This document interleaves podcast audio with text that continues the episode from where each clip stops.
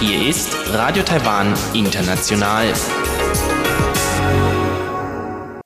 Herzlich willkommen bei Radio Taiwan International aus Taipei, Taiwan. Vorweg ein kurzer Überblick unser 30-minütiges Programm vom Mittwoch, den 11. März 2020. Wir beginnen mit den Nachrichten, danach das Kulturpanorama. Dort stellen wir Ihnen eine Kulturmanagerin vor, die mit kreativen Projekten den Tourismus fördert. Im darauffolgenden Wirtschaftsmagazin beschäftigen wir uns mit der Entwicklung des Außenhandels von Taiwan, zwar für die ersten beiden Corona-Monate, und betrachten den Aspekt Coronavirus und Arbeitssicherheit. Soweit der erste Überblick und nun zu den Nachrichten.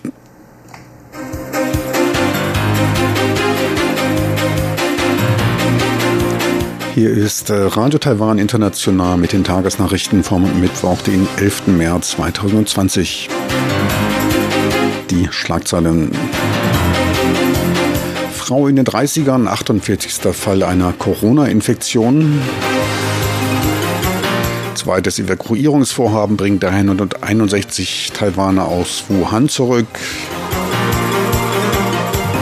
Und das Online-Schutzmaskenverteilungssystem nimmt morgen seinen Dienst auf. Und nun die Meldungen im Einzelnen.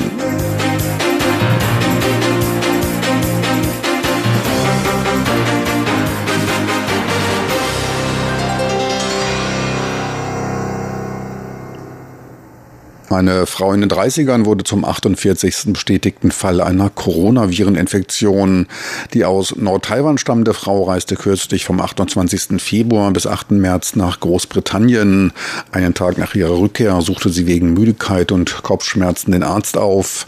Nachdem sie einen Tag später leichtes Fieber und Husten entwickelte, wandte sie sich an ein Krankenhaus. Die dort vorgenommene Untersuchung auf eine Infektion mit dem Covid-19-Coronavirus fiel positiv aus.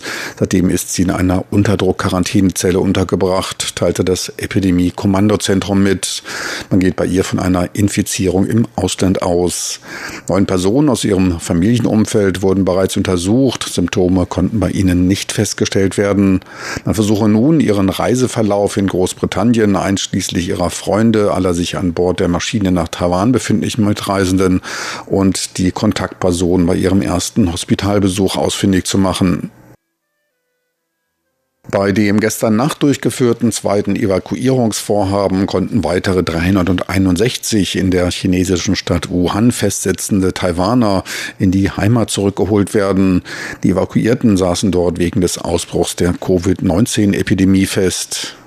Die Heimkehrer wurden vorerst in Quarantäne genommen. Ergebnisse der Virenproben sollen innerhalb von 48 Stunden vorliegen.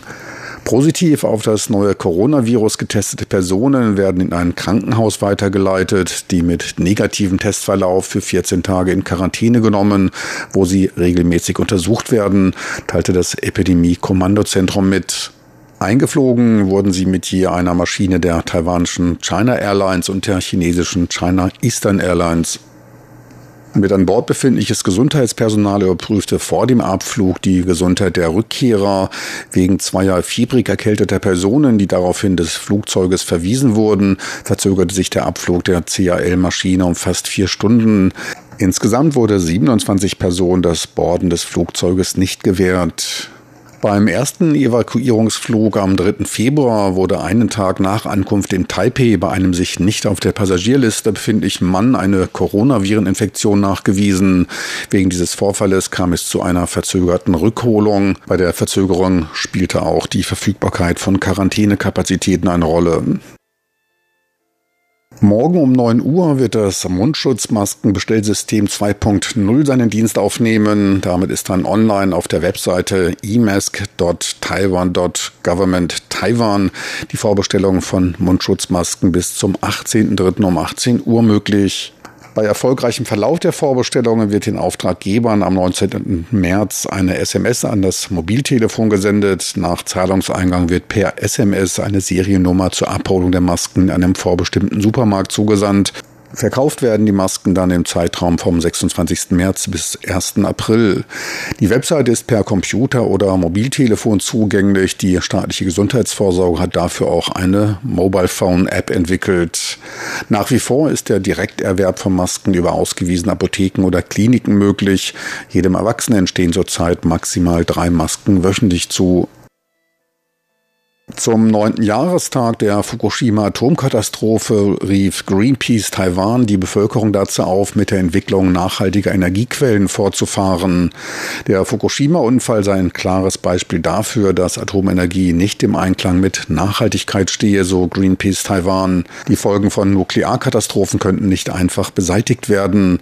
Taiwans Bürger sollten beim Nachdenken über Atomstromanliegen auch an die Katastrophenrisiken denken. Dabei wies man auf eine im letzten Oktober von Greenpeace Japan durchgeführte dreiwöchige Untersuchung zur nuklearen Strahlung in der Gegend um Fukushima hin. Bei der unter dem Titel Radioaktivität in Bewegung 2020 abgehaltenen Untersuchung wurden diverse radioaktive Hotspots entlang des Weges des geplanten olympischen Fackellaufes entdeckt. Während der Atomkatastrophe wurden große Mengen radioaktiven Materials in die umliegenden Wälder gespült, die allerdings noch nicht dekontaminiert wurden und somit eine Verschmutzungsquelle für andere Gebiete darstellen. Die Fluggesellschaft Air France KLM kündigt am Dienstag eine einstweilige Einstellung des Flugdienstes zwischen Taipei und Paris und nach Hongkong an. Anlass ist der deutliche Passagierrückgang als Reaktion auf die Coronaviren-Epidemie. Vorerst sollen die Flugdienste bis zum 29. März eingestellt werden. Auf den Strecken nach Singapur und Seoul werden die Flüge auf fast die Hälfte reduziert. Die bereits seit dem 30. Januar eingestellten Flugverbindungen nach Peking und Shanghai werden bis zum 28. März ausgedehnt. Angesichts der rapiden Ausbreitung der Epidemie auf andere Regionen rechnet man für die kommenden Monate mit einem noch stärkeren Rückgang der Passagierzahlen. Für März rechnet man mit der Streichung von 3600 Langstreckenflügen. Flüge innerhalb Europas außerhalb Frankreichs werden um 25 Prozent reduziert. Laut dem Finanzbericht von Air France KLM sanken die Passagierzahlen nach Asien im Februar um fast ein Viertel. Man erwartet wegen der Corona-Epidemie für den Zeitraum von Februar bis April finanzielle Verluste zwischen 150 und 200 Millionen US-Dollar. Die Stadt Taipei verhängte jetzt erstmalig die Höchststrafe von einer Million Taiwan-Dollar, etwa 33.000 US-Dollar, für die Nicht-Einhaltung der Quarantänebestimmungen, teilte Vizebürgermeisterin Huang Shanshan am heutigen Mittwoch mit. Ein aus der südchinesischen Stadt Xiamen zurückkehrender Mann weigerte sich bei seiner Rückkehr am Flughafen, die erforderliche Gesundheitserklärung auszufüllen. Auf dieser wird gefordert, seinen Aufenthaltsort für seine 14-tägige Quarantäne auszufüllen. Diese ist zurzeit für alle aus China kommenden Reisenden erforderlich. Später begleiteten ihn Offizielle zu einem der dafür vorgesehenen Quarantänehotels in der Stadt, in dem er allerdings am Folgetag nicht mehr aufzufinden war. Nach Weiterleitung des Falles an die Polizei wurde er am internationalen Flughafen von Kaohsiung beim Versuch, das Land zu verlassen, ertappt. Wegen der Verbreitung des Covid-19-Coronavirus wurde die Höchststrafe bei Nichteinhaltung der Quarantäneauflagen im letzten Monat von 5000 US-Dollar auf 30.000 US-Dollar angehoben. Und nun zur Börse. Auch heute wieder ein etwas turbulenterer Börsentag mit erhöhter Volatilität und Bandbreitenschwankungen von etwa zwei Prozent. Der TAIEX eröffnete freundlich, konnte aber seine guten Vorgaben nicht halten. Zum Börsenschluss notierte der Index nach stärkeren Umsätzen von 5,8 Milliarden US-Dollar um 110 Punkte oder ein Prozent niedriger bei 10.893 Punkten. Am Devisenmarkt notierte der US-Dollar bei 29,96 Taiwan-Dollar, der Euro heute wieder etwas schwächer bei 33,98 Taiwan-Dollar. Und nun die Wettervorhersage für Donnerstag, den 12. März 2020.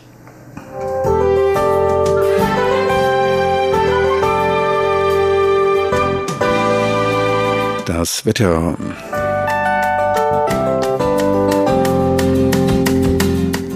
In der Nacht zum Donnerstag zeigt sich die Nordhälfte leicht verregnet, die Ostküste verhangen, nur im Süden ist der Himmel etwas klarer. Die Temperaturen sinken im Norden bis auf 16 Grad, im Süden bis auf 19 Grad Celsius. Tagsüber bleibt es im Norden eher etwas unfreundlich und vertröpfelt. Die Südhälfte klart aber auf. Dort wird es sonnig. Ein sonniger Tag mit bis zu 31 Grad Celsius. Der Norden muss sich mit 21 Grad begnügen. Sie hörten die Tagesnachrichten von Radio Taiwan International vom Mittwoch, den 11. März 2020.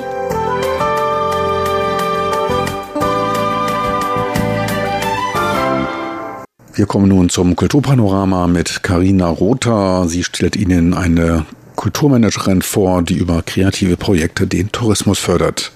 Kulturpanorama auf RTI.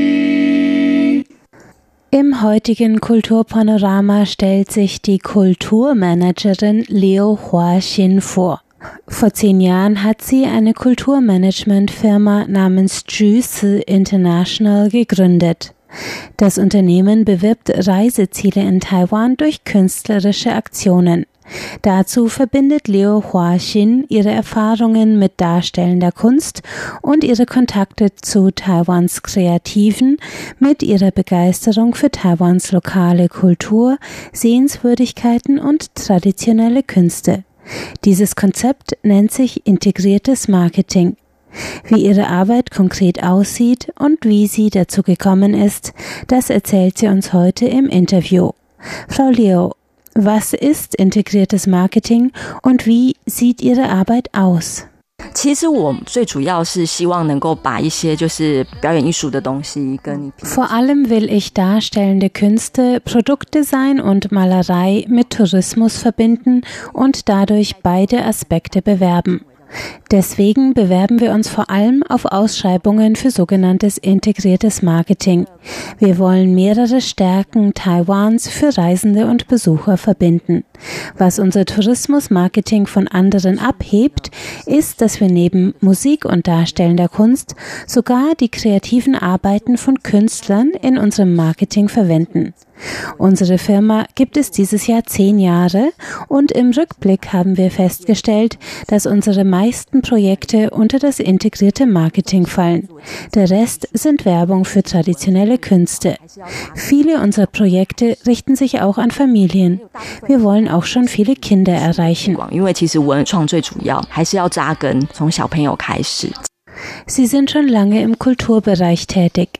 Wie kam es dazu und wann haben Sie Juice International gegründet? 其实我在英国留学的时候，我学的呃主修 Ich habe in England studiert und da war mein Hauptfach Europäische Kulturpolitik und Management. Wir haben dabei gelernt, wie man Kulturarbeit und Kulturmanagement betreibt. Als ich zurückkam, war ich sehr enthusiastisch, was Taiwans Kulturproduktion anging.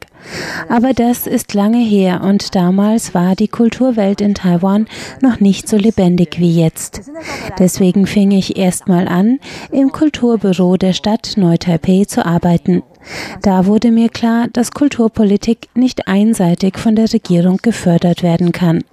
Als nächstes habe ich für eine Theatergruppe in der Öffentlichkeitsarbeit gearbeitet. Da habe ich dann gemerkt, dass das Leben für Künstlergruppen in Taiwan sehr hart ist. Danach habe ich dann zu einem Kulturzentrum gewechselt, das ein bisschen mehr Geld hatte. Dort hatte ich dann mit sehr vielen Kulturbehörden zu tun. Dadurch habe ich gelernt, dass es auf die Zusammenarbeit vieler Bereiche ankommt, wenn man Taiwans kulturelles und künstlerisches Kapital fördern will. Gleichzeitig hatte ich mit sehr vielen hervorragenden Künstlern und Kreativen zu tun. Auf dieser Basis habe ich dann Taiwan meine eigene Firma gegründet.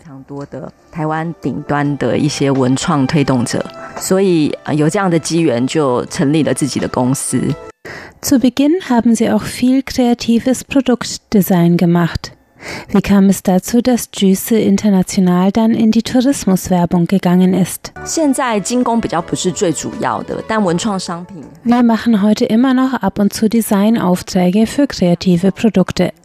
Aber seit 2013 hat sich die Firma in Richtung Verknüpfung von Tourismus und Kulturproduktion entwickelt. Seitdem haben wir uns auf viele Ausschreibungen von Tourismusbüros unterschiedlicher Ortschaften in ganz Taiwan beworben. Deswegen lautet unser Name Juice, Ideen verbinden. Wir wollen gute Ideen und Konzepte von verschiedenen Orten verbinden und bewerben. 真善美的概念，地方的文化当中可以推广出去。 Könnten Sie ein Beispiel geben, wie ein solches Projekt abläuft? 一开始接触到观光产业，尤其是台湾的观光产业，我印象最深的是北海岸的。Als ich anfing, in Tourismusprojekten zu arbeiten, hat mich besonders ein Projekt für die Nordküste beeindruckt. Warum gerade da? Die Tourismusangebote in Taiwan werden von großen Anbietern verkauft, die quasi ein Monopol haben. Und das Projekt für die Nordküste war unser erstes Projekt in der Tourismusbranche. Und wir haben eine ganz neue Methode genutzt, um die Angebote dort zu bewerben. Gewöhnlich wird mit Katalogen und Webseiten geworben. Aber damals haben wir für die Werbung nach jungen Sängern aus dem Internet gesucht. Wir sollten den Abschnitt zwischen Danshui und Geelong an der Nordküste bewerben. Und die Sänger sollten ein Lied schreiben, das all die Sehenswürdigkeiten und Ausflugsziele auf diesem Streckenabschnitt enthielt. Den Song sollten sie aufnehmen und der wurde dann in den Ausflugszielen entlang der Strecke gespielt. Das Siegerlied gefällt mir bis heute sehr gut und wir können ja mal reinhören.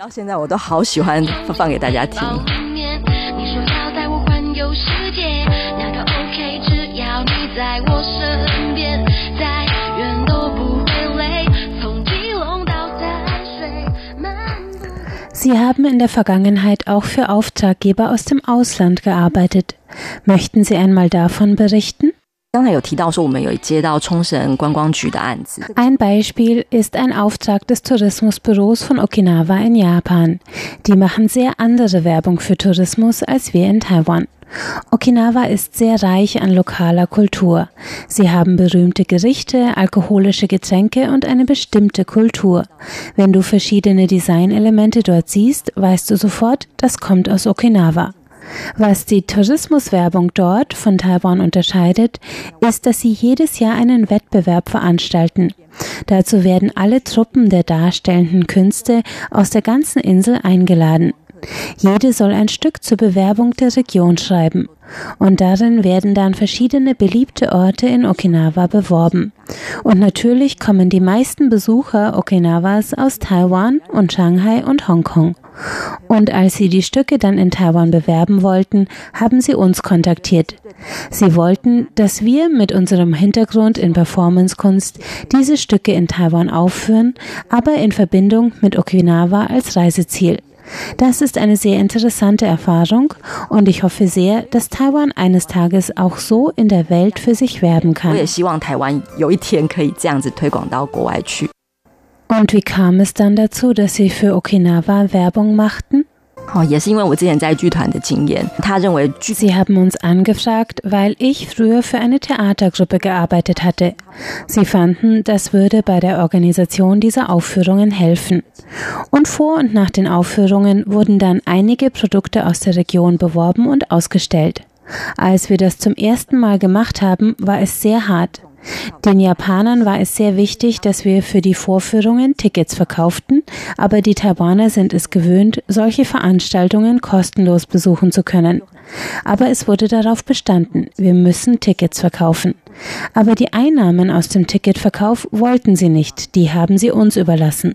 Es ging ihnen darum, dass die Taiwaner diesen darstellenden Künstlern Respekt zeigen. Das finde ich eine sehr bewundernswerte hm, hm, Einstellung. Hm,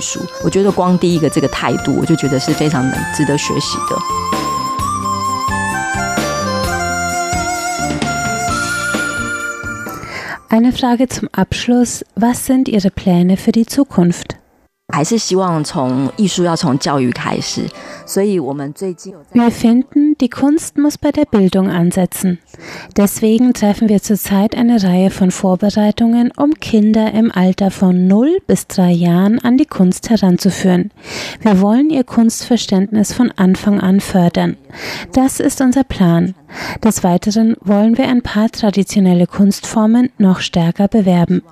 Nicht nur bei uns in Taiwan, sondern wir wollen diese Kunst auch im Ausland bewerben, damit die verstehen, dass es in Taiwan neben Stinketofu und Bubble Tea noch anderes gibt, wie Hakka-Opern, Puppentheater, sogar die Peking-Oper ist in Taiwan sehr stark vertreten.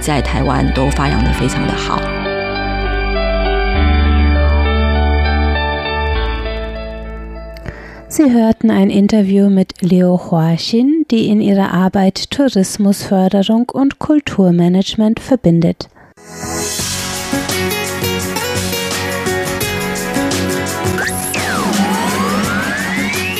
Radio Taiwan, international aus Taipeh.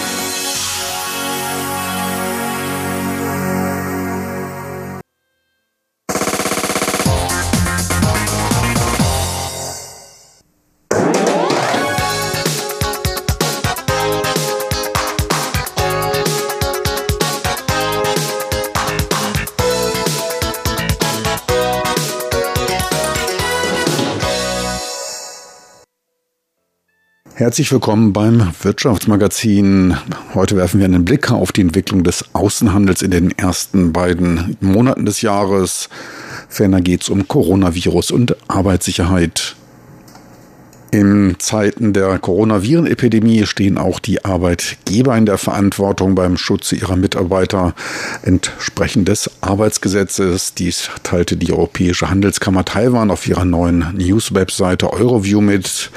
In dem Gastbeitrag der in Taipei ansässigen, unter anderem auch deutsch sprechenden Anwaltskanzlei Eiger Law wurden dazu Anweisungen zur Prävention und zu Hygienepraktiken gezählt. Zudem sollten Geschäftsreisen eingeschränkt werden, insbesondere solche in betroffene Gebiete. Unternehmen sollten zudem Handdesinfektionsmittel bereitstellen. Anfang Februar veröffentlichte das Arbeitsministerium einige Richtlinien zur weiteren Entsendung von Arbeitskräften nach China für in China operierende taiwanische Unternehmen. China ist immerhin auf der zweiten bzw. dritten Epidemiestufe gelistet, abhängig von der Region. Oberster Vorrang hat dabei die Gesundheit der Mitarbeiter. Eine Entsendung von Arbeitskräften in Infektionsgebiete Chinas sollte möglichst vermieden werden, wenn nicht unbedingt nötig. Kommunikation sollte daher besser per Videokonferenz erfolgen. Bei Rückführung von Arbeitskräften nach Taiwan muss der Lohn fortgezahlt werden. Sollte der Arbeitgeber seine Angestellten zur Aufnahme von Arbeitstätigkeiten oder Geschäftsreisen in von der Infektion betroffenen Gebieten zwingen, dann schränkt dies die Rechte des Arbeitnehmers ein. Er hat dann das Recht, den Arbeitsvertrag aufzukündigen. Der Arbeitgeber muss dann eine Entschädigungszahlung leisten. Sollte eine Entsendung von Arbeitskräften nach China unumgänglich sein, muss der Gesundheitszustand der zu Entsendenden berücksichtigt werden. Sollte vermieden werden, Personen mit chronischen Lungenerkrankungen einschließlich Asthma, Herzkranzkrankheiten und Ähnlichen dorthin zu senden. Zudem müsse der Angestellte auf Infektionspräventionsmaßnahmen, Hygiene am Arbeitsplatz als auch zur Selbstüberwachung trainiert werden. Dazu gehöre auch die Reinhaltung und Desinfizierung des Arbeitsplatzes und eine ausreichende Entlüftung muss gesichert sein. Schutzausrüstungen wie Mundschutzmasken, Handschuhe und Desinfektionsmittel müssen gestellt werden. Der Arbeitnehmer hat das Recht auf Verweigerung, wenn dies nicht gewährleistet ist. So das Ministerium für Arbeit in einem Anfang Februar veröffentlichten Papier.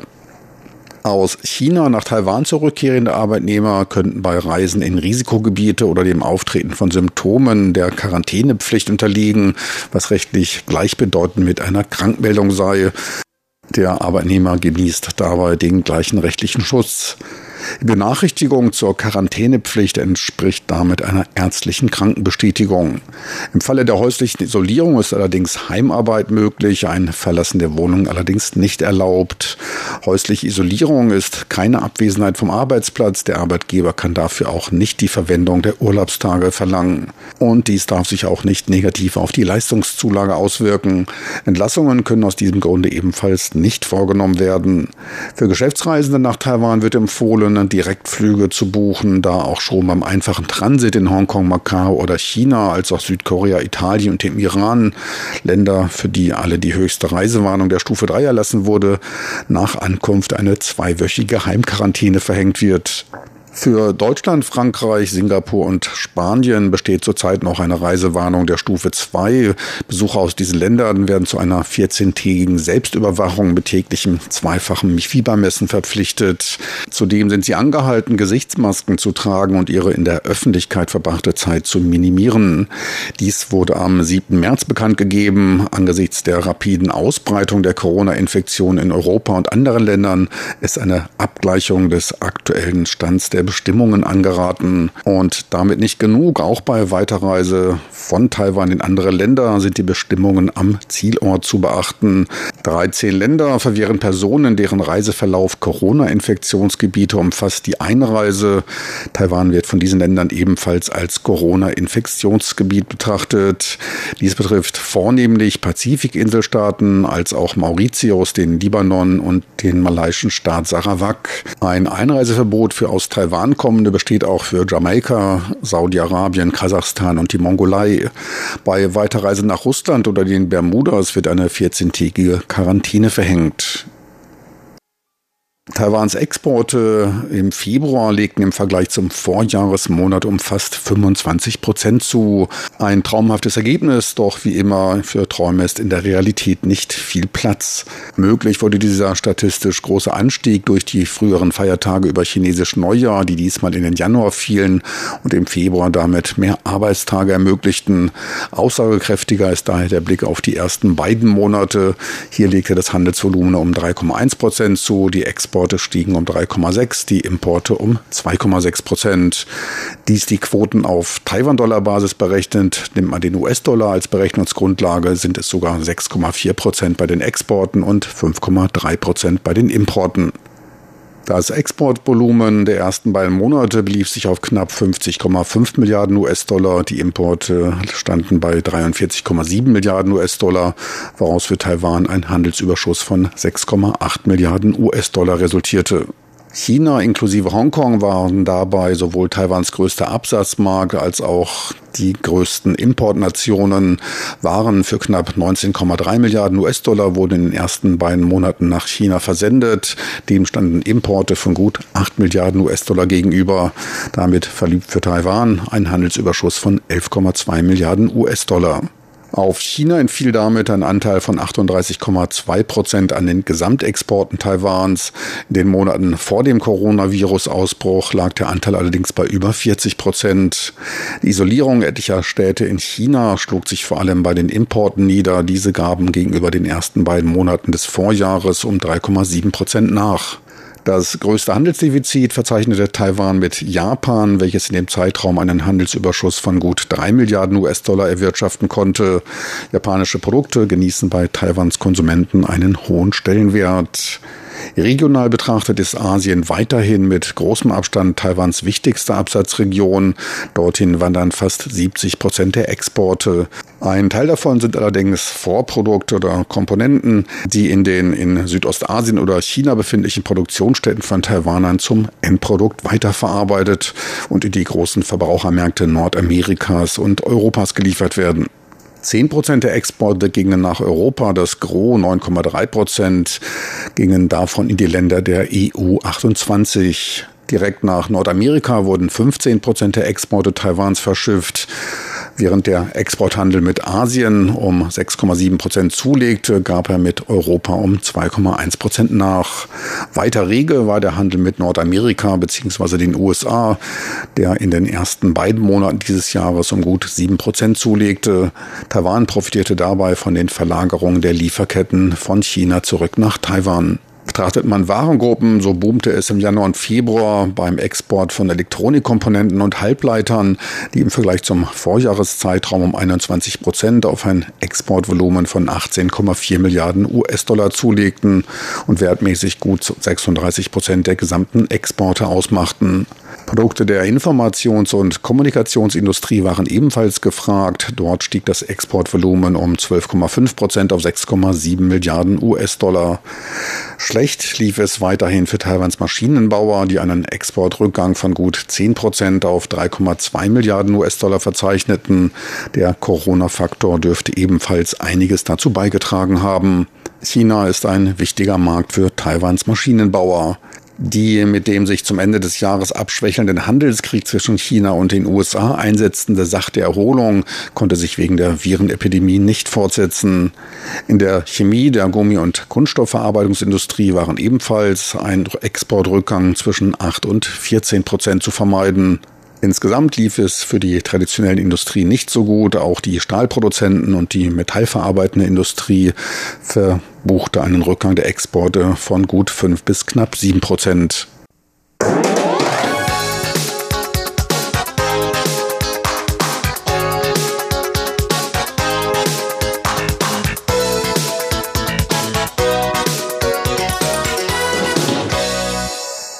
Meine lieben Zuhörer, unser Programm neigt sich am Ende zu. Ich möchte noch darauf hinweisen, dass Sie dieses Programm als auch andere online abrufen können. Einfach in den Browser de.rti.org.tv